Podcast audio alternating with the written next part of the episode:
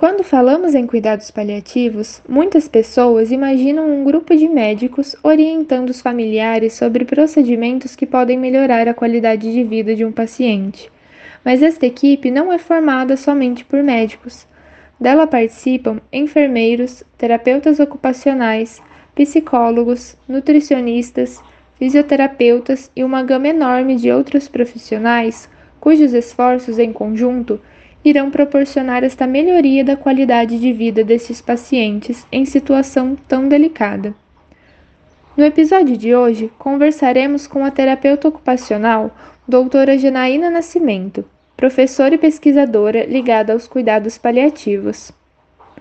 Além de aprender um pouco mais sobre este tipo de atenção ao paciente, também iremos falar da comunidade compassiva e de pacientes em vulnerabilidade de comunicação.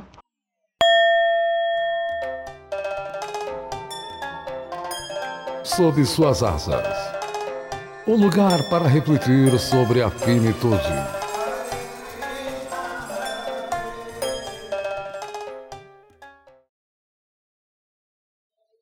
É, Janaína, seja bem-vinda.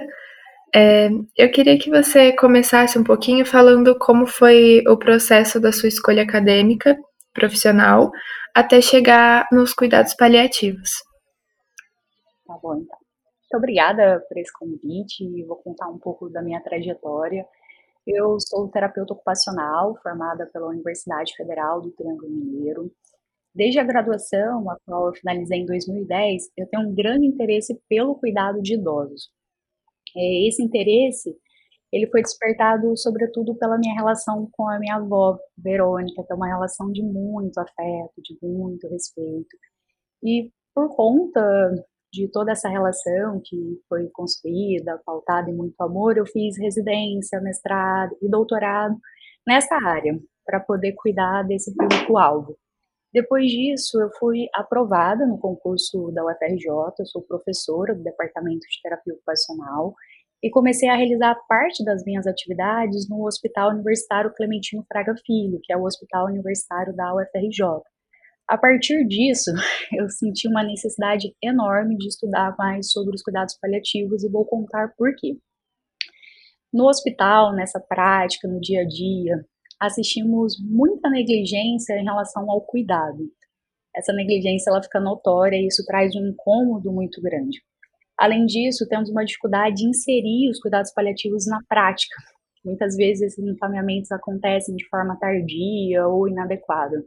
Não é incomum, por exemplo, eu faço parte do grupo de cuidados paliativos do hospital, de cuidados paliativos não oncológicos, você receber um encaminhamento de um paciente que já está prestes a falecer, ou quando você chega, esse paciente já faleceu, ou das pessoas trazerem que, como não tem mais nada para ser feito, esse paciente ele é indicado para os cuidados paliativos.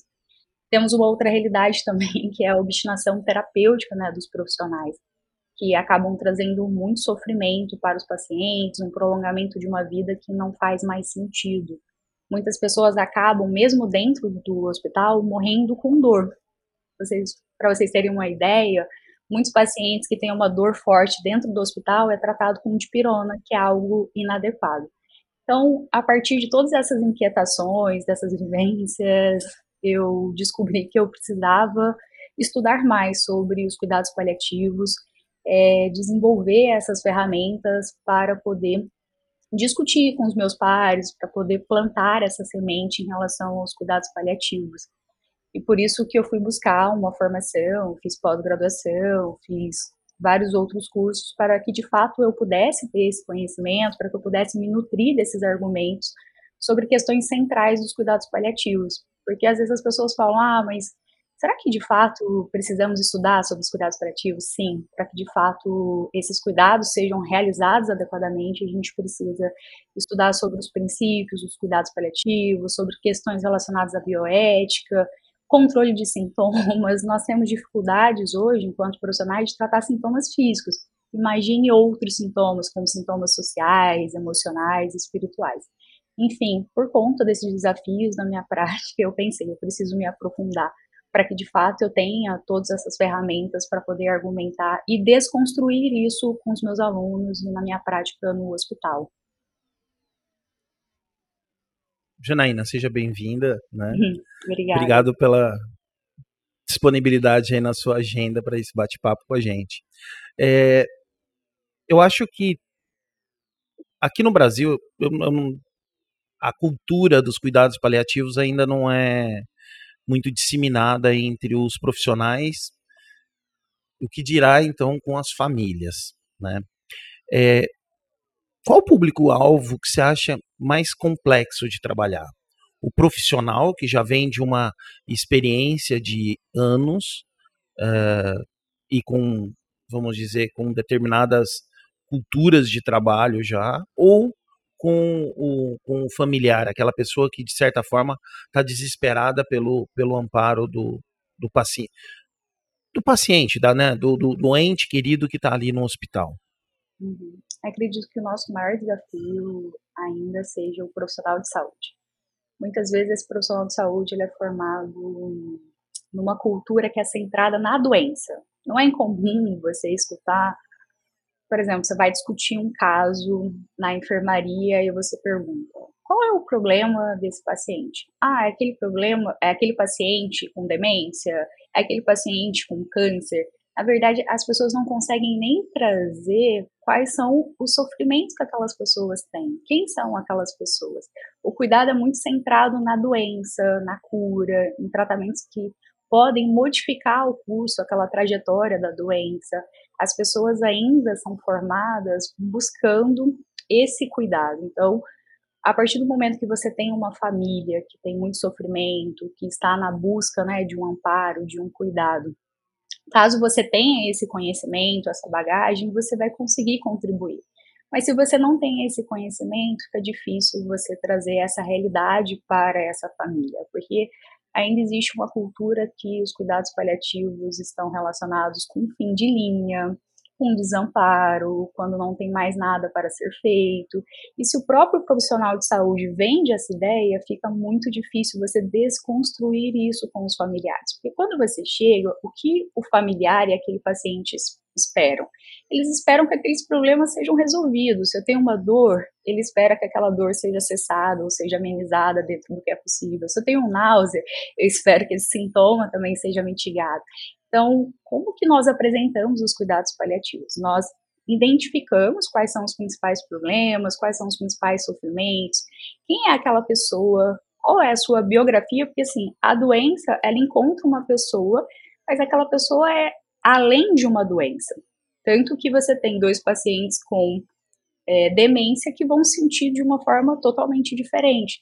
Então você precisa estar aberto realmente a identificar quais são esses problemas para você inclusive explicar o que são os cuidados paliativos. Olha, a senhora está me contando, né, que a senhora está com dor, que a senhora tem dificuldade de realizar as suas atividades, que a senhora está muito focada na doença. Então, a partir desses problemas, nós podemos te ajudar. Porque os cuidados paliativos, é, quais são os nossos intuitos principais? Prevenir e proteger aquela pessoa dos seus sofrimentos. Então, se o profissional de saúde ele não tem essa bagagem, fica muito difícil você levar esse cuidado para os pacientes. Então, temos essa dificuldade, né? Realmente, a gente precisa desconstruir isso na academia. Precisamos formar mais pessoas que sejam capacitadas. E muitos profissionais foram formados a partir dessa concepção que os cuidados paliativos são realizados no fim de vida, somente quando não tem mais nada para ser feito, assim. É, eu tive eu tive essa impressão porque uma vez eu vi um, um profissional de saúde é, tratando os cuidados paliativos como cuidados terminais e explicando para a família, olha, é porque não tem mais nada para fazer e, e, o paciente e o seu paciente seu, era um, um, um aparentado de primeiro grau, né? Uhum. E, e, o seu parente é, tem poucas horas ou poucos dias de vida, então é só por isso. Então, assim, eu acho que a falta de informação para o profissional, é, tá, e era um profissional que tinha muitos anos de experiência, né? Então, eu acho que é uma cultura toda que precisa ser quebrada, né? Uhum. Esses profissionais não se atualizaram. E aí uma coisa que falamos muito em cuidados paliativos, quando que uma pessoa precisa, necessita de cuidados paliativos? Quando essa pessoa tem uma doença que ameaça a continuidade da vida. Mas o que, é isso, Janaína? Assim, de fato, né, significa isso? Quando eu tenho uma doença crônica, por exemplo, eu posso ter uma doença também que tem cura, ou uma doença que não tem cura, mas na verdade é uma doença que vai provocar muito sofrimento, que vai ameaçar a sua vida, que vai trazer por conta das consequências da doença, do tratamento, complicações para o seu dia a dia. E essas doenças são câncer, as demências, nós temos doenças respiratórias, como doença pulmonar obstrutiva crônica, nós temos doenças cardiovasculares, doenças renais e hepáticas. E os cuidados paliativos não estão direcionados para esse fim de linha. Então, na verdade, os cuidados paliativos eles devem começar desde o diagnóstico. E aí o que pode acontecer? Que a pessoa ela pode receber, né, ser curada de uma doença, né, que ameaça a continuidade da vida, e sair, né, entre aspas, dos cuidados paliativos, ou essa paciente pode evoluir para óbito e a equipe de cuidados paliativos continuar acompanhando a sua família, porque a ideia não é acompanhar somente o paciente, mas as famílias que também estão nesse processo de adoecimento. Quando um paciente fica doente, a sua família também fica doente, e esses cuidados eles precisam ser estendidos. Então, os cuidados paliativos devem começar junto com o tratamento modificador da doença, o tratamento que pode possibilitar a cura, e o que vai depender é a intensidade dos sofrimentos. Então, em alguns momentos eu posso receber mais esses cuidados, em outros momentos eu posso receber menos. Vai depender da intensidade de problemas, de sofrimentos que aquela pessoa tem. E uma coisa que é interessante também de falar, como o sofrimento ele não é só um sofrimento físico, os cuidados paliativos demandam uma equipe interdisciplinar. É importante né, que nós trabalhemos em equipe para que de fato a gente consiga prevenir e mitigar dentro do que é possível esses sofrimentos. Então a gente precisa realmente desconstruir isso, porque se os cuidados paliativos trazem o alívio do sofrimento, por que não propor oportunamente para os pacientes e desconstruir essa cultura? Claro. Janaína, você comentou a respeito da de como a academia às vezes aborda essas questões, né, de focar tanto só na doença. E você agora comentou sobre a equipe multidisciplinar. Eu queria saber se você acha que em alguma das áreas, por exemplo, psicologia, na terapia ocupacional, que, que é a sua formação, tem um avanço maior de se falar sobre esse tema porque deve ser complicado também. Por exemplo, você, como terapeuta ocupacional, foi buscar se especializar, mas às vezes o restante da equipe que você vai trabalhar não, não foi nessa mesma linha de, de buscar essa especialização, né? Uhum, sim, sim, isso acontece bastante, tanto que recentemente a disciplina de cuidados paliativos se tornou obrigatória no curso de medicina, mas essa não é uma realidade para todos os cursos. E é algo que acontece também porque a psicologia, a terapia ocupacional, são pessoas que têm esse olhar para o todo, né? Assim, considera todas as variáveis. E muitas vezes o médico está centrado na doença. Qual vai ser o tratamento que eu vou fazer? E ponto. Quem é a pessoa? Qual é a rede de apoio? Se a pessoa tem dinheiro ou não para comprar a medicação? Porque às vezes o que acontece é isso. Quando o paciente está com dor e você não trata uma dor excruciante, você não vai conseguir abordar outras questões na psicologia, na terapia ocupacional, em outras profissões, outros sofrimentos. Então a gente precisa realmente é, disseminar esse conhecimento, tornando essa disciplina obrigatória nos cursos da área de saúde, não somente das áreas de saúde, porque todo mundo deveria receber essa informação. Porque quando você tem essa informação e alguém fica doente, você pode cobrar. Quando você não tem, fica difícil, inclusive, você solicitar os cuidados paliativos, porque uma questão que acontece é que a gente precisa melhorar o acesso aos cuidados paliativos. Ainda poucas pessoas têm essa oportunidade de receber os cuidados paliativos. Então, para que a gente consiga ofertar os cuidados paliativos a quem precisa de verdade, precisamos implementar uma política nacional de cuidados paliativos, pois precisamos garantir financiamento porque sem financiamento fica muito difícil você implementar esse tipo de cuidado. Precisamos treinar as equipes, porque não adianta somente um profissional ter esse conhecimento se os demais profissionais não têm, porque muitas vezes o desafio não é oferecer esses cuidados aos pacientes e familiares, é você convencer a equipe que aquele paciente precisa de cuidados paliativos. Às vezes a gente fala, não, mas esse paciente aqui ainda tem uma chance por que encaminhá-lo para os cuidados paliativos? Às vezes você trava várias brigas para você conseguir garantir o acesso é, a esse paciente e as suas famílias aos cuidados paliativos. Então, a gente precisa realmente de uma política nacional de cuidados paliativos que possa garantir, como eu estava dizendo, né, o financiamento, o treinamento das equipes, o acesso aos medicamentos, que ainda é muito difícil, né? Assim, nem sempre os pacientes têm esse acesso. Muitas vezes se fala de morrer em casa, mas como que eu vou mitigar os sintomas se essa pessoa não tem acesso aos medicamentos, não tem acesso aos recursos necessários? E também a gente precisa da integração com as redes de atenção à saúde. É, nesse momento, nós estamos fazendo um movimento que se chama Frente Paliativistas, Cuidados Paliativos pelo Brasil, que foi criado com esse objetivo de mobilizar trabalhadores, usuários e gestores inseridos no SUS para defender essa proposta de implementação. Porque a partir do momento que eu garanto os cuidados paliativos né, como um direito, outras pessoas receberão, vamos disseminar esse conhecimento, boas práticas, e quem sabe temos a chance né, de mudar esse cenário que ainda no Brasil é um cenário bastante complicado. E uma coisa que eu vejo muito na minha prática, eu trabalho no hospital, no Hospital Clementino Fraga Filho, que é um hospital enorme. Muitas vezes no hospital nós temos acesso a diferentes medicações, mas não é incomum você verificar um paciente morrendo com dor, desconfortável, porque aquele profissional não tem o um conhecimento. Então, a falta de conhecimento traz sofrimento. Então, a gente precisa avançar de diferentes formas. Mas o conhecimento é uma ferramenta valiosa que a gente precisa instituir em disciplinas, em projetos de pesquisa, é, iniciações científicas, projetos de extensão, que realmente isso precisa estar cada vez mais é, colocado né, nas nossas práticas e na academia. É, eu, eu acho que existem duas situações, talvez. É, uma é a questão da academia, que você está trabalhando com o futuro profissional, né? Ou com o futuro profissional, ou aquele profissional que está na academia para uma atualização, para uma especialização.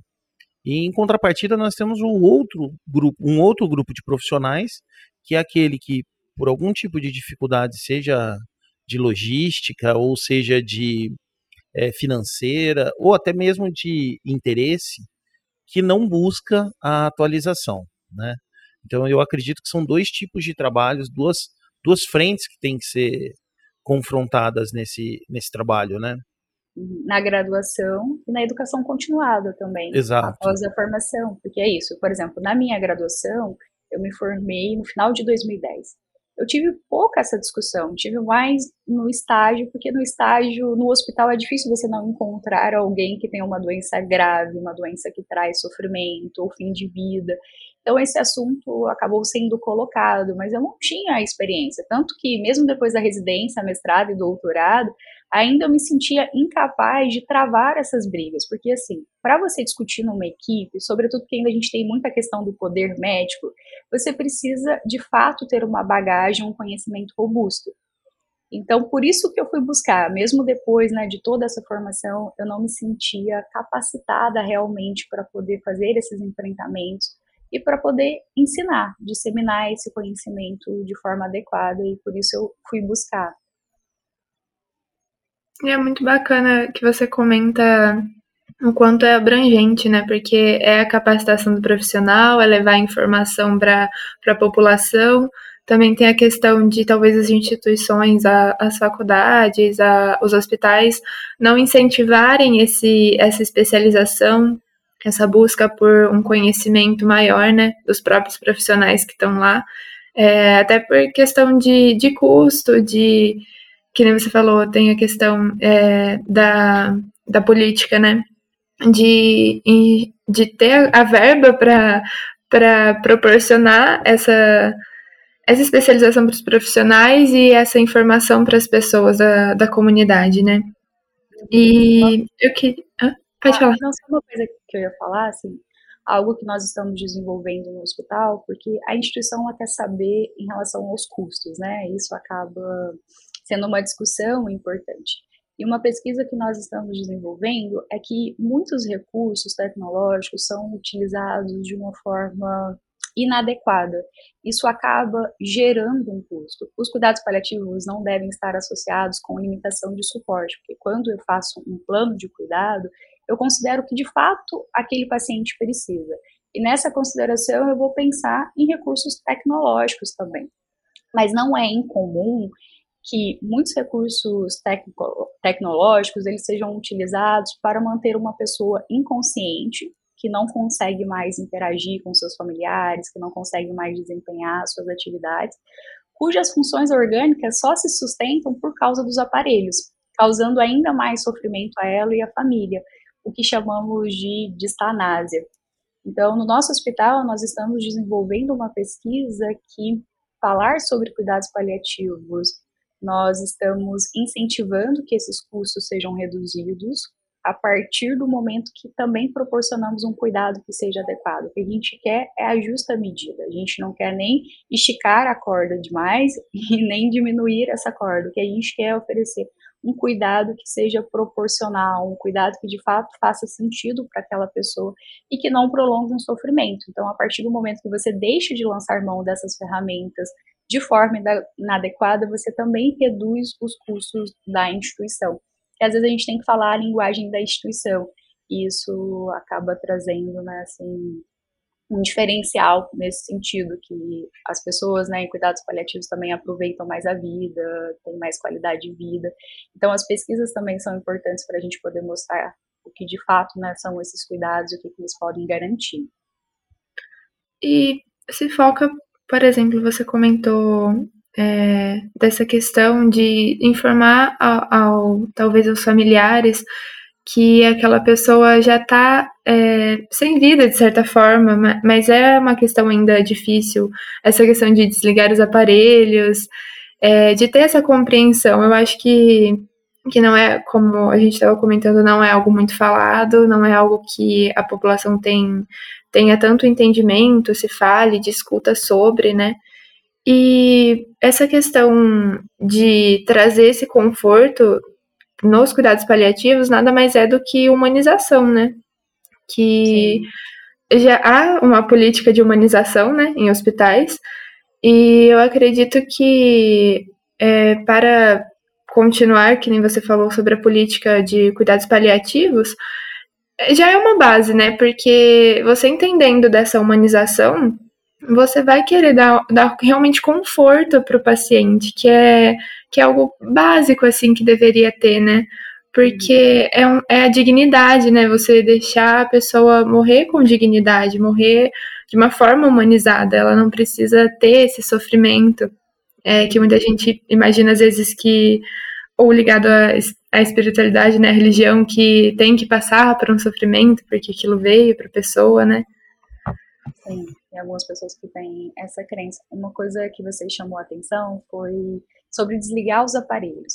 E por isso, Natália, uma coisa que é urgente é a inserção dos cuidados paliativos precocemente, porque fica muito difícil você discutir a partir do momento que a pessoa já está no ventilador, que a pessoa já está fazendo uso desses recursos tecnológicos, porque as famílias falam, não, mas você vai matar o meu paciente, o meu familiar. Então, fica muito difícil desconstruir, dizer que isso pode trazer um conforto. Então, esses cuidados, eles precisam iniciar no diagnóstico, eles precisam iniciar precocemente para que a gente entenda quem é aquela pessoa, o que faz sentido para aquela pessoa. Então, faz sentido para aquela pessoa ficar no CTI, longe da sua família. Essa doença, a gente vai conseguir mudar o curso da doença ou colocar essa pessoa numa máquina significa somente prolongar esse sofrimento? Porque a pessoa está inconsciente, ela não consegue interagir. Então, essa discussão ela fica muito mais fácil se ela começa anteriormente. Até para você conseguir compreender todas essas nuances. Fica muito difícil quando você começa a estabelecer essa discussão com um paciente já no CTI, entubado, né, com a utilização de vários recursos tecnológicos. E por isso que a gente defende os cuidados paliativos não devem começar somente no fim de vida, eles devem começar precocemente com um diagnóstico. E o que pode acontecer é a intensidade desses cuidados pode variar de acordo com cada caso. Eu lembro que uma vez uma eu expliquei para a paciente, né, o que, que seriam os cuidados paliativos, e ela fez uma associação muito interessante, que ela disse: "Ah, então, é como usar um guarda-chuva. Eu falei, por que um guarda-chuva? E ela me disse que as pessoas carregam um guarda-chuva para se proteger, seja da chuva ou do sol forte. Ou seja, é, o uso dos cuidados paliativos, né, ela entendeu que ela poderia lançar mão desses cuidados a partir do momento que tivesse um sofrimento. É como guarda-chuva, ela falou. Então, a partir do momento que eu tenho um sofrimento, ou um calor forte ou uma chuva forte, eu abro aquele guarda-chuva para me proteger desse sofrimento.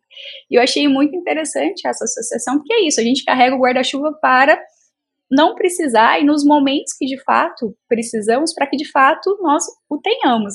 Então, os cuidados paliativos também são assim, ele deve nos acompanhar desde o diagnóstico. E caso esse sofrimento né, se torne mais intenso, ou a gente tenha essa dificuldade é, de fazer esse controle, que possamos abri-lo, né? Que possamos recorrer a ele. Então, eu gostei bastante dessa explicação que ela trouxe, né, com as palavras dela, que ela fez essa associação, né, com guarda-chuva, que é isso, que devemos tê-lo, né, no nosso radar.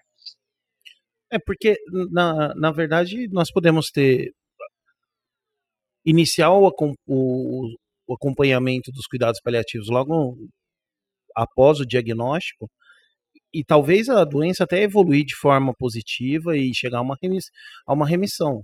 Isso não quer Isso. dizer que você não, não possa ter dado uma melhor condição para aquele paciente durante aquele período em que ele passou por uma radioterapia, uma quimioterapia bastante agressiva e impactou na vida dele e na vida dos familiares, né?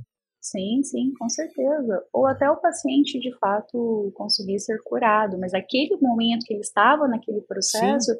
Ele apresentou sofrimentos, que são sofrimentos relacionados ao adoecimento e ao tratamento. Muitas Exato. vezes, quando as pessoas ficam doentes, elas deixam de fazer o que de fato é importante para elas, o que elas desejam. Como terapeuta ocupacional, isso para nós é algo muito caro, né? Será que a pessoa consegue desempenhar as atividades que são prioritárias? O que ela deseja, o que faz sentido, a pessoa muitas vezes se torna um número, se torna uma doença, e esse cuidado ele deixa de ser focado na pessoa para poder ser focado na doença, assim, não tem, a pessoa não tem esse protagonismo.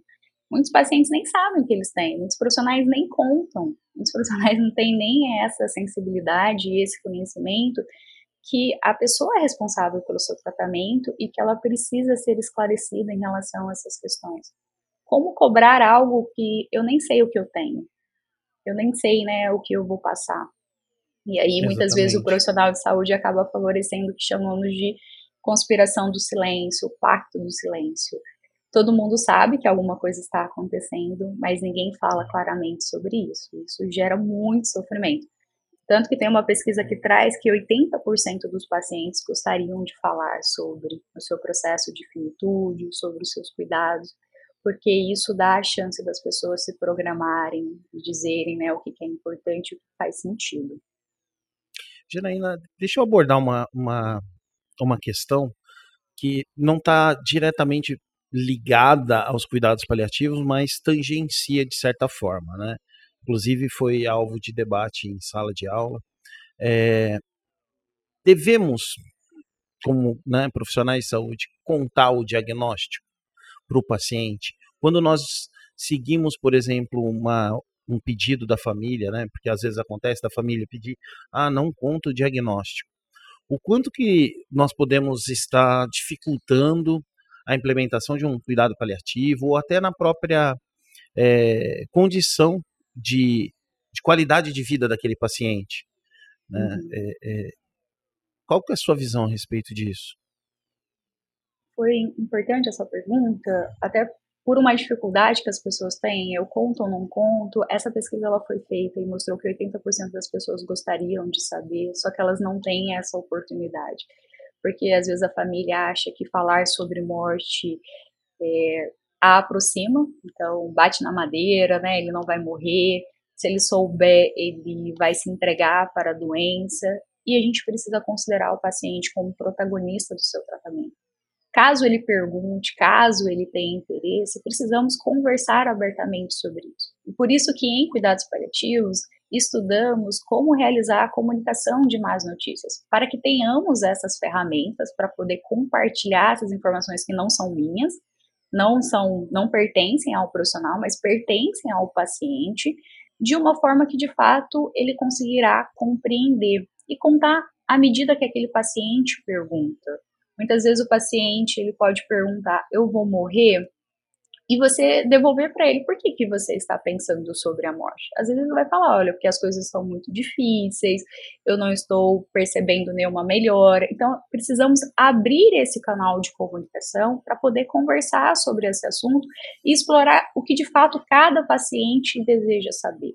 Não podemos ter medo, porque o que acontece muitas vezes não compartilhamos por um medo nosso, por uma falta de treinamento. Então, isso fala muito mais sobre o profissional do que sobre Sim. o paciente. Porque às vezes o paciente fala, é, doutor, eu estou percebendo que eu estou morrendo. É isso mesmo? Não, bate na madeira, pede para Deus, não fale isso. Não é incomum você ouvir isso dentro do hospital. Ainda você tem uma chance. Muitos pacientes continuam fazendo quimioterapia na última semana de vida. Será que eles não deveriam estar fazendo outras coisas com as suas famílias, priorizando o que é sagrado, o que é caro para eles? Mas para que eles possam fazer isso, precisamos informar. E nós temos Sim. a faca e o queijo na mão, só que muitas vezes não usamos isso de forma estratégica. Por isso que quando você me pergunta qual o maior desafio, é o profissional ou é o paciente? Não, o maior desafio é o profissional que tem essa possibilidade de mudar esse cenário. Uma coisa é um paciente que não quer falar sobre isso e ele precisa ter essa autonomia, a famosa autonomia que discutimos tanto. Porque às vezes eu posso ter um paciente totalmente dependente, que não mexe o braço, que não mexe a perna, mas que ele consegue dizer o que é caro para ele e quais são os seus limites. Mas para isso a gente precisa dar oportunidade. Uma coisa que eu vejo no hospital também é que às vezes muitos pacientes falam sobre isso, olha, eu quero falar sobre isso, eu quero saber mais, os profissionais vão lá e cortam. Não, isso não está, isso você não precisa saber, essa é uma questão médica, então muitas vezes os profissionais também se colocam, né, como centrais nesse processo e não o paciente. Acho que tem muita dificuldade ainda da gente entender que a pessoa é a protagonista, que não somos nós e que precisamos cada vez mais sair desse lugar para que as pessoas possam ocupar e fazer as suas escolhas. E para que elas possam fazer, elas precisam ter essa informação. Quando uma família traz essa angústia, Leonardo, muitas vezes o que falamos é: estaremos juntos com vocês. Não vamos deixar vocês sozinhos a partir dessa notícia. Então, precisamos também garantir essa presença, porque não adianta contar e não estar junto. Porque Sim. muitas vezes essa comunicação ela vai gerar um sofrimento. Muitas vezes é a interrupção de um sonho. Em na nossa prática, assim, uma coisa que eu vejo, muitos pacientes, por exemplo, querem voltar a tomar banho da forma como eles tomavam antes, mas eles se sentem cansados, eles têm falta de ar. Muitas vezes a notícia ruim vai ser você dizer para ele que ele não tem mais condições de tomar banho da forma como ele tomava antes. Essa vai ser a comunicação de má notícia. Só que você precisa estar ali para junto com ele criar essas estratégias de como que ele vai tomar banho, então, porque para ele é importante sentir a água caindo, para ele é um momento relaxante e como garantir isso. Então, eu não posso ir lá dar essa notícia e depois não voltar. Então, precisamos garantir de fato essa presença, e para isso a gente precisa aumentar as equipes, esse treinamento, que ainda também é escasso, né? Poucas equipes fazem de fato esse cuidado. Ainda é uma questão muito de se educar sobre cuidados e morte, porque até é uma questão de humanização, você não deixar a pessoa decidir como ela quer prosseguir, se ela quer o tratamento, se ela não quer o que ela quer fazer na última semana de vida, porque passar a última semana num tratamento doloroso, que deixa a pessoa totalmente cansada, e muitas vezes sem ela saber que ela já está numa situação de final de vida, se ela poder opinar se ela queria fazer algo antes de, de morrer, se ela teria algum sonho antes para realizar. Ou e... uma pendência, porque é isso, às vezes as pessoas têm várias pendências e vários arrependimentos, porque quando a pessoa está nesse processo, é aquele momento que as pessoas pensam, que, que eu fiz da minha vida até esse momento? E esses arrependimentos surgem, então é um momento também de resolução de pendências. Só que é isso, a gente precisa falar sobre para a gente, de fato, ter essa oportunidade. Porque, de certa forma, ninguém tem direito de tirar isso da pessoa.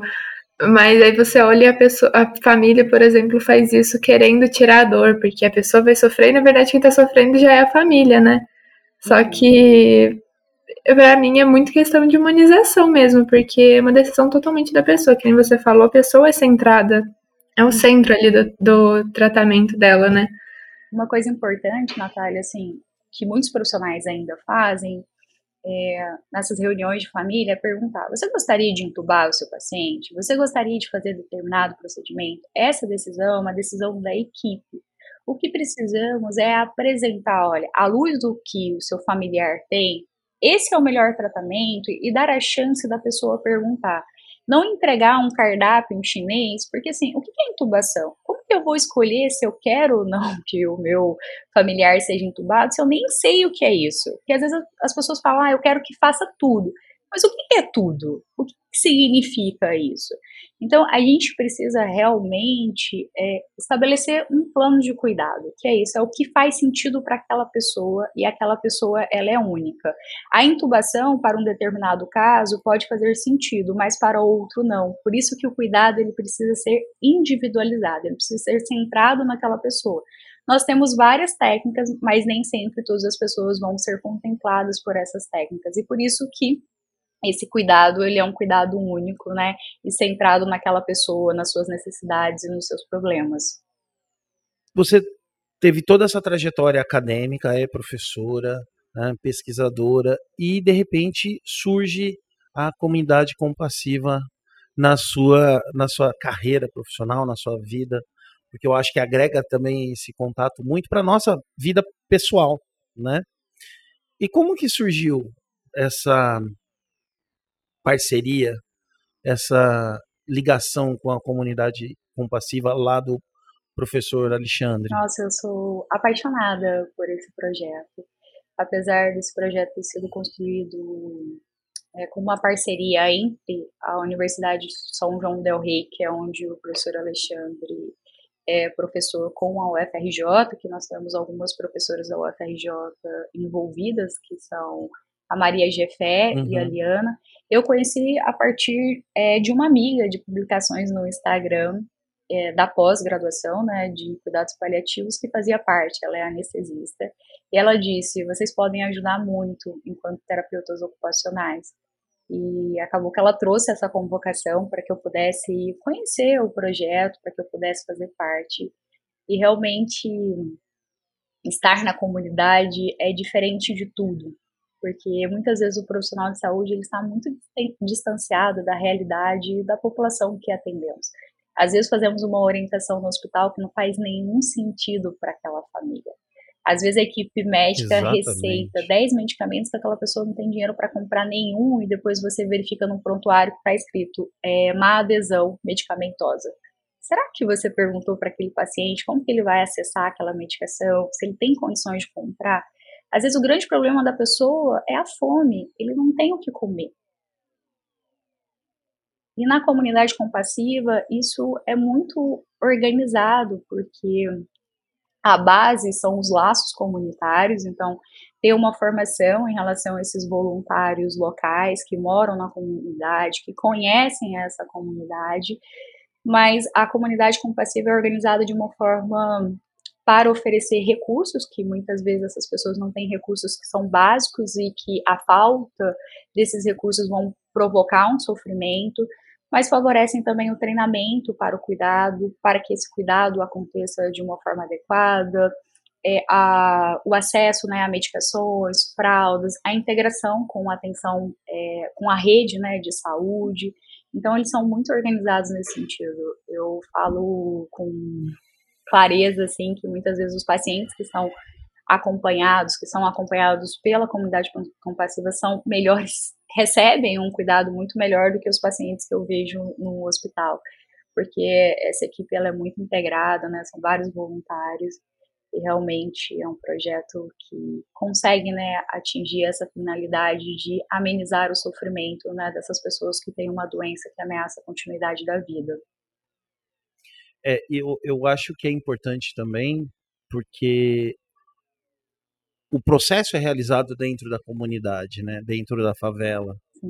E, e, e, e eu acho que é muito necessário hoje, sobretudo no, no período histórico que estamos atravessando, é, trazer a luz para essas pessoas que estão tão marginalizadas, né? O, o quanto que, né? Eu, eu logo depois que o, o episódio do, do professor Alexandre foi para o ar, conversando com um conhecido, ele falou: eu não sei como que esse pessoal tem coragem de entrar dentro da, da favela para fazer esse tipo de trabalho. Sim.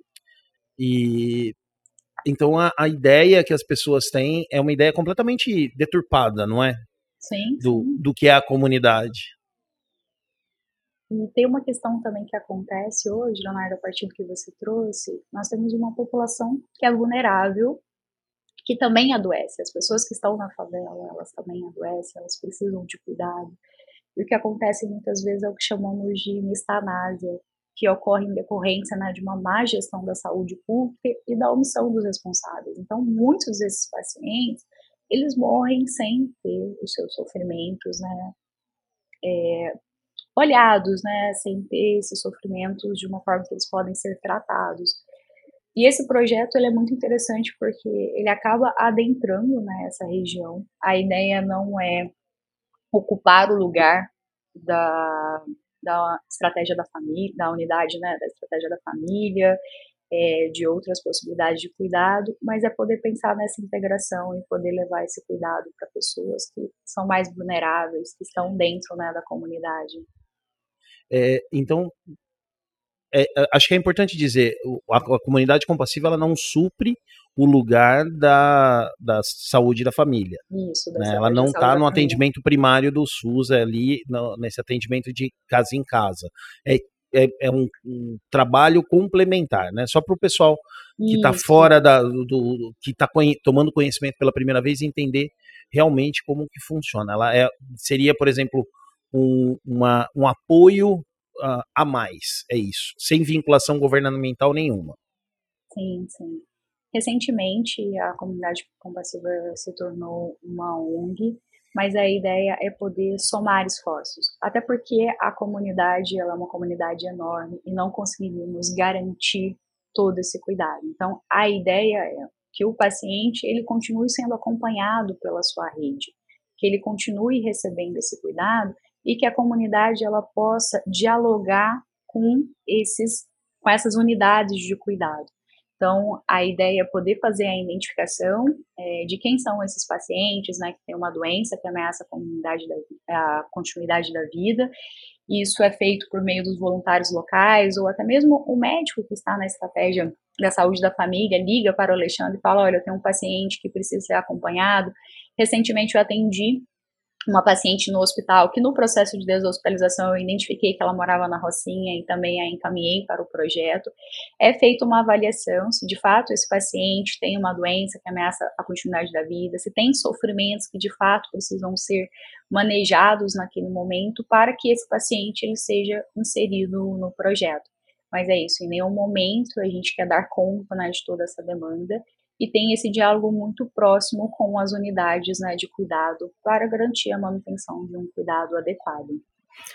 É, Janaína, é, a gente conheceu numa live da comunidade, é, uma palestra né, que você estava falando sobre comunicação com pacientes em vulnerabilidade comunicativa. E eu queria que você explicasse um pouquinho é, para os ouvintes a importância das técnicas é, dos profissionais terem, terem esse conhecimento para, de certa forma, também humanizar esse processo. Uhum. É, na, é, você me permite, deixa eu só complementar um pouco mais a pergunta da Natália.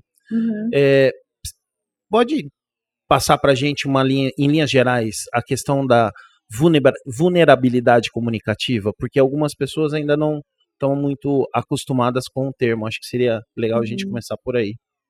É, quando falamos de um paciente né, com uma vulnerabilidade em realizar essa comunicação, estamos falando de dois pacientes, de modo geral. Daqueles pacientes que têm dificuldade de se expressar por meio da fala ou da escrita, o que eles desejam, o que eles estão sentindo, o que de fato é caro, sagrado para ele. E temos aquelas pessoas com dificuldade de compreender o que nós estamos falando. Por exemplo, se eu tenho um paciente com um declínio cognitivo, muitas vezes vou precisar facilitar a forma que essa mensagem vai chegar para ele. eu não vou poder utilizar muitas frases, eu vou ter que fazer uma comunicação mais pontual, eu vou ter que utilizar recursos visuais para poder facilitar essa compreensão. Então, quando eu falo de vulnerabilidade em comunicação, eu penso nesses dois públicos, em pessoas que não conseguem falar o que elas estão sentindo ou escrever, e pessoas que também têm uma dificuldade de compreender o que é falado. Isso acontece muito por conta de sintomas, pensando em doenças que ameaçam a continuidade da vida. Às vezes eu sinto falta de ar para poder falar e eu não vou conseguir dizer o que de fato é importante, ou por doenças que trazem essas consequências, é, limitando a oportunidade das pessoas falarem o que elas sentem, o que elas precisam naquele momento. Você me perguntou em relação às técnicas. E aí, nesse momento, o que a gente precisa pensar? Sem comunicação não tem cuidado. E muito se investe na comunicação dos profissionais com os pacientes. Tem um treinamento em relação a como estabelecer uma comunicação honesta, em como fazer a comunicação de más notícias, mas ainda não tem muitos estudos pensando nesses pacientes com uma vulnerabilidade né, em comunicação. E por isso que é muito oportuno falar sobre a comunicação alternativa e ampliada, porque ela visa amenizar essas barreiras de comunicação. Então, a partir do momento que eu tenho um paciente, por exemplo, com câncer de boca, esse paciente ele não consegue expressar por meio da fala o que ele sente. Então, a partir desse momento, ele experimenta uma barreira de comunicação. No entanto, se ele utiliza alguma forma de comunicação alternativa, que pode ser um recurso de baixo custo, uma prancha que tem sinalizado as opções que ele pode desejar falar, então se ele está com dor, se ele está ansioso, se ele quer beber água, todo o vocabulário que de fato ele teria é, disponível caso ele falasse. Então, isso esse vocabulário é transmitido por meio desses recursos, que podem ser recursos de baixa tecnologia como recursos de alta tecnologia. A partir do momento que esse paciente ele consegue utilizar alguma forma de comunicação alternativa, essa barreira ela pode ser superada ou eliminada, porque o que desejamos é que essa pessoa possa transmitir o que ela está sentindo, independente da forma. Então, essa forma é, diferente né, do usual, que é a nossa fala, nós utilizamos a comunicação alternativa e ampliada, no sentido de ampliar as possibilidades, porque tem pacientes que podem voltar a se expressar por meio da fala, e isso pode ser temporário, mas tem pacientes que não vão conseguir mais se expressar por meio da fala ou da escrita, e que a gente precisa utilizar esses recursos de forma permanente. E, e é, acho que é importante dizer que não precisam, não precisam ser recursos caros, né? Isso. pranchas com, com desenhos ou as próprias palavras, se, a, se o paciente for alfabetizado, né, é, é, é, uma ferramenta que a própria família pode utilizar isso é, nas suas casas, né? Uhum, sim, as famílias podem utilizar, por exemplo, durante a Covid, nós tínhamos vários pacientes com dificuldade de comunicação. Então, nós publicamos um material com várias pranchas que as pessoas conseguiam imprimir e ofertar essa possibilidade de cuidado. Porque se eu não sei o que o paciente está sentindo, como que eu vou tratar?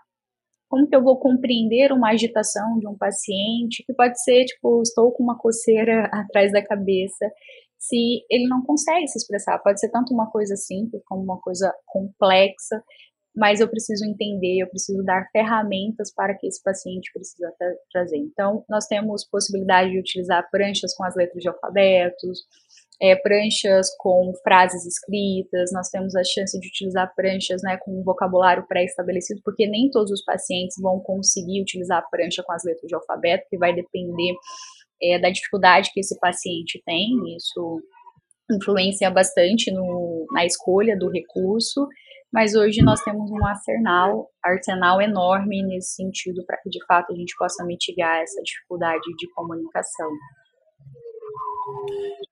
É, eu acho que de certa forma nós durante toda todo, o nosso papo, né, nós falamos em, em vários pontos sobre a questão de preparar a família, preparar o paciente, preparar as equipes, né, para como acolher durante o cuidado paliativo, sobretudo a questão da terminalidade, né? É, como um profissional, você acha que no Brasil a gente fala menos da morte do que deveria? Acha que, de repente, é, porque eu, eu, já morei fora alguns anos e eu vi que em alguns lugares é, esse assunto ele é menos tabu. Né? Uhum. Né? No Brasil, falamos pouco de morte, precisávamos falar mais sobre? Sim, sim, precisamos avançar. Eu pergunto para vocês, vocês falam sobre morte no dia a dia de vocês? Já falaram sobre morte com os pais de vocês, no sentido do que, que eles desejam, o que, que é caro para eles, que tipo de cuidado que eles gostariam de receber? Ou vocês já registraram as vontades de vocês, caso vocês tenham alguma doença grave? Eu começo com essa problematização. Olha, eu vou, eu, então, vou, vou tomar a palavra. Quando eu perdi minha mãe, é, ela ela chegou num ponto da doença que realmente nós sabíamos que já estava numa situação de terminalidade e que alguns cuidados paliativos deveriam ser é, tomados, né? Uhum. É, optamos por deixá-la em casa, uma série de opções que nós tivemos que fazer. E ela, durante esse processo todo, acabou é, deixando bem claro várias das suas opções do que ela queria qual a roupa que ela gostaria de ser sepultada, qual o procedimento é, é, religioso que ela gostaria que fosse feito, várias pequenas coisas. Óbvio que não foi uma conversa única, foram várias conversas, vários pequenos momentos, né? É, eu acho que às vezes o, o, o a pessoa, e eu estou falando a sensação que eu tive, foi em um determinado momento ela tomou de certa forma consciência da finitude e passou a deixar mais claro cada cada momento, cada cada desejo. Então, eu, a partir dali eu comecei a ter uma outra ela é, demarcou esse lugar. Sim, sim. E eu passei a ter uma outra relação com a morte, né? Eu, eu, eu passei a ter uma relação mais é, amena se eu posso dizer assim. É uma coisa que nós não vamos escapar. Então, acho. É, sim, sim, temos que naturalizar isso. Então, sim, eu, eu é, confesso que a respeito é um da minha, natural, eu fiz menos do que eu gostaria, mas eu acho que é necessário a gente trazer esse, esse apontamento. Eu acho que é importante a gente falar sobre isso. Eu não tenho, a Natália me conhece, ela sabe uhum. que eu não tenho dificuldade nenhuma para falar a respeito de morte e e a minha visão é que nós, nós temos que é, ficar muito felizes pelo quanto que a gente conviveu com as pessoas. Pela oportunidade que nós tivemos de conviver com pessoas que passaram pelas nossas vidas. E a nossa vida é efêmera. Eu acho, eu gostei do termo que você usou de são pequenos momentos. Porque realmente eu acho que ter momentos de sentar e realmente fazer um debate sobre, eu não me recordo de nenhum, assim, mas de pequenos momentos onde surge o assunto e a pessoa comenta a roupa, o lugar onde ela gostaria de, de ser enterrada. Isso eu já presenciei na minha família, tanto com a minha avó, que é um pouco mais, mais velha, né? É, quanto do, do meu pai da minha mãe fazer esse tipo de comentário, eu acho que eu tenho facilidade para comentar sobre o que eu gostaria.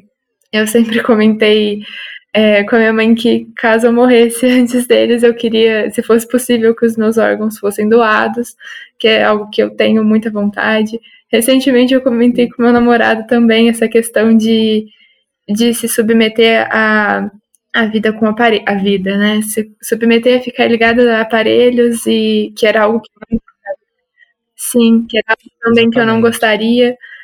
Mas eu acho que surge de pequenos momentos, né? Não é algo que a gente sente e fala, vamos conversar sobre. É surge né? assuntos, né? né? Algum parente falece e aí surge a oportunidade de, de comentar. E eu acho que é, que é importante você, você conhecer, até uhum. para ter um processo, de certa forma, mais tranquilo de perder um familiar e saber o que ele gostaria que fosse feito de certa forma, te conforta saber que você realizou uma vontade dele, de onde ele gostaria de, de estar enterrado, a roupa, que, que eu acho que. Sim.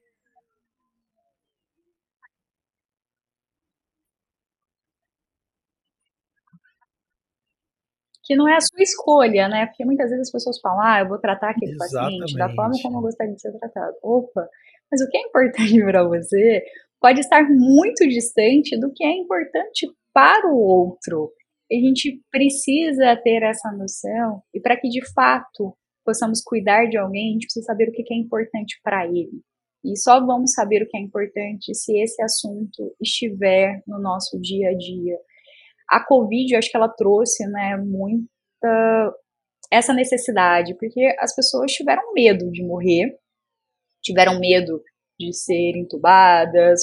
Falamos muito sobre isso, mas eu vejo que a gente precisa avançar bastante, até porque muitas vezes, quando se chega numa situação de gravidade, você nem sabe o que aquela pessoa deseja.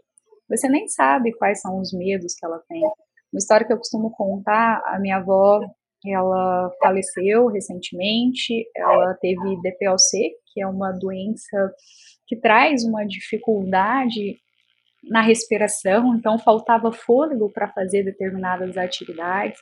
E o que ela tinha medo era de ser enterrada viva. Eu jamais imaginaria que ela teria esse medo se eu não tivesse perguntado para ela. E o que trouxe muito conforto foi: vó, pode deixar que eu vou verificar se de fato a senhora morreu e ninguém vai te enterrar viva. Ela falou: ufa, que bom que eu pude falar isso para alguém, porque é isso, a pessoa pode ter uma escolha no sentido da roupa preferida, mas ela pode ter medo da solidão, do processo, de sentir dor, de sentir falta de ar. Como que é morrer? Isso traz uma angústia muito grande. O que, que vai acontecer comigo? Dependendo da crença que a pessoa traz, isso gera um sofrimento muito grande. Mas o que, que acontece? E isso precisa ser abordado, a gente precisa entender se a pessoa ela tem medo do processo de morte, né? O que, que traz angústia, o que traz angústia para ela e para a família, porque, por exemplo, muitas vezes o paciente em fim de vida, ele deixa de se alimentar. Só que a família quer que aquela pessoa se alimente, e isso gera uma angústia enorme na família. Então, a gente precisa abordar esses assuntos para que isso não gere uma angústia, não gere um sofrimento, tem pessoas que têm medo do que acontece depois da morte. Isso precisa ser conversado. A gente só vai entender o que faz sentido para o outro abrindo né, essa possibilidade. E não abrindo somente quando você ficar doente, mas a gente precisa antecipar. Por exemplo, eu tenho as minhas diretivas antecipadas de vontade registradas. Uhum. Porque um desafio também que eu vejo muito grande é, às vezes o provedor da família morre, ninguém sabe a senha da conta, ninguém sabe que tipo de recurso aquela pessoa acumulou ou tem. E aí, além de lidar com todo aquele processo de sofrimento, a pessoa precisa lidar com as questões burocráticas, porque as questões burocráticas não esperam. Então, a gente precisa realmente nos antecipar, deixar essas informações registradas, até para poder favorecer esse cuidado no momento que de fato ele é necessário. É, eu acho muito interessante que você pontuou sobre a Covid, e eu acho que é uma forma de mostrar o quanto é difícil a gente falar sobre. Porque mesmo se deparando num processo onde o mundo todo estava passando por várias mortes, o que se instalou foi medo e foi dificuldade de falar, porque a gente vê hoje muitas pessoas com essa dificuldade é, de vivenciar o luto, né? Por ter perdido várias pessoas, por ter perdido pessoas em situações que não são, não eram comuns, de não poder se despedir. E eu acho que é um, um bom exemplo para mostrar como é, é, tem dificuldade, porque eu não acredito que foi algo que aproximou tanto essa discussão sobre morte, mas que causou um pouco mais de medo. Uhum, sim, sim. Causou uma comoção, né? Assim, às vezes falar sobre morte é como se fôssemos atraí-la. Eu, o meu bisavô, ele viveu até 108 anos. Sempre que eu ia em Pameria, sou do interior de Goiás, eu tentava falar com ele, assim, e aí, vô, como são as coisas, né? Assim, tem alguma angústia, alguma coisa acontecendo? E uma vez ele me falou, eu tenho medo de morrer, porque eu tô bem próximo, eu tenho 108 anos, assim, então, de fato, essa proximidade era indiscutível. E as pessoas falavam, bate na madeira, ele não vai morrer. Então, assim, uma dificuldade, inclusive com o óbvio, de um senhor de 180, 108 anos, querendo discutir sobre isso. Então, as pessoas têm muito essa tem muito essa cultura que de fato falar sobre morte não é falar sobre vida, é atraí-la. Então, em cuidados paliativos, defendemos que a partir do momento que falamos sobre esse tema, falamos sobre o que é vida, o que é importante, o que as pessoas querem fazer nesse tempo. E encarar a morte como um processo natural, como o Leonardo disse, vai acontecer com todo mundo e pode acontecer de uma forma sem sofrimento, né, de uma forma mais tranquila dentro do que é possível. É, Para finalizar, eu queria fazer uma pergunta que a gente está tá começando a implantar com os nossos entrevistados, que para você o que é a vida?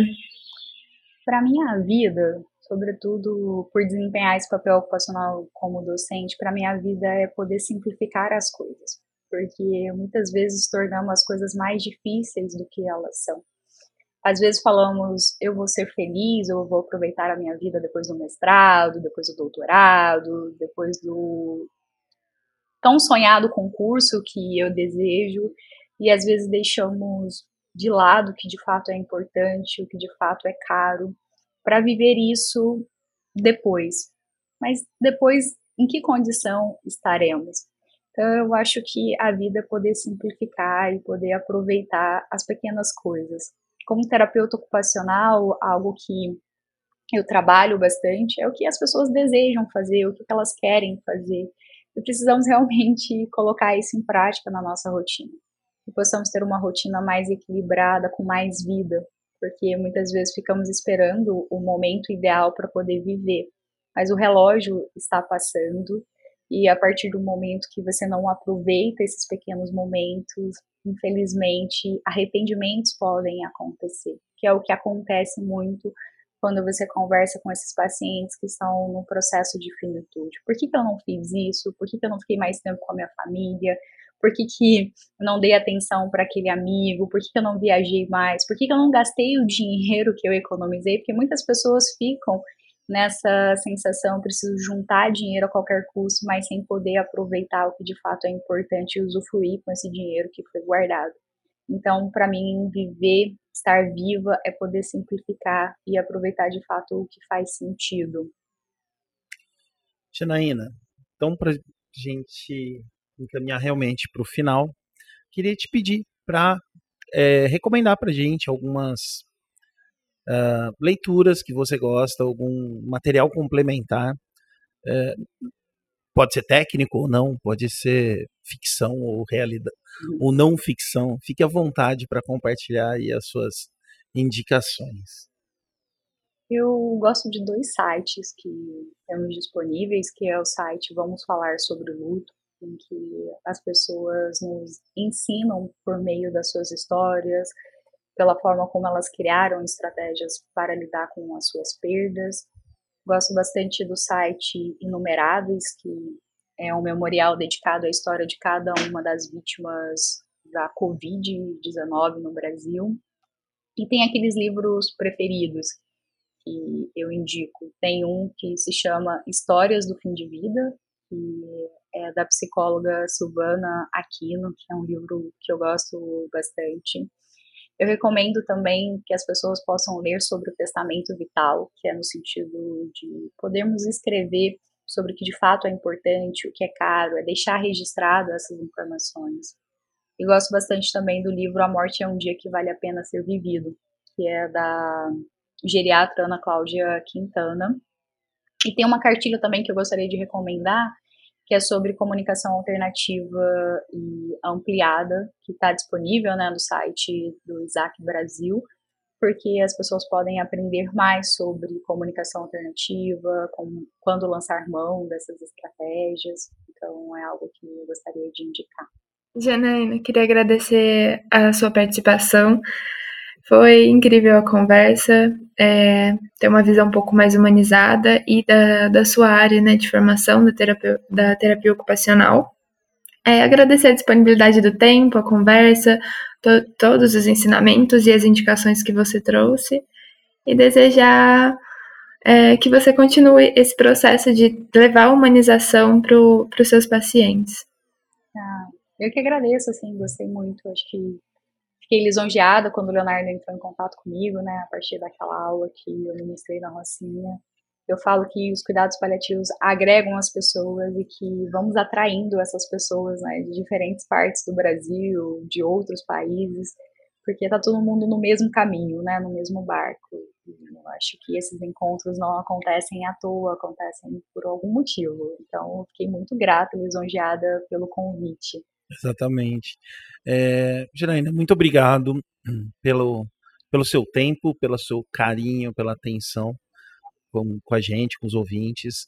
Né? Eu tenho certeza que muito do que você nos trouxe vai complementar a, a formação ou ajudar a criar um, um espírito de curiosidade sobre o tema. Né? É um tema uhum. Fundamental que a gente precisa continuar falando, precisa continuar abordando para trazer um pouco mais de humanidade, não só para os nossos hospitais, né, mas também para as nossas famílias. É, eu acho uhum. que volto a dizer, né? Nós estamos num período onde a gente precisa voltar a humanizar as nossas famílias, voltar a humanizar os nossos relacionamentos interpessoais. Então, mais uma vez, muito obrigado por, por ter feito isso pela, pela gente aqui.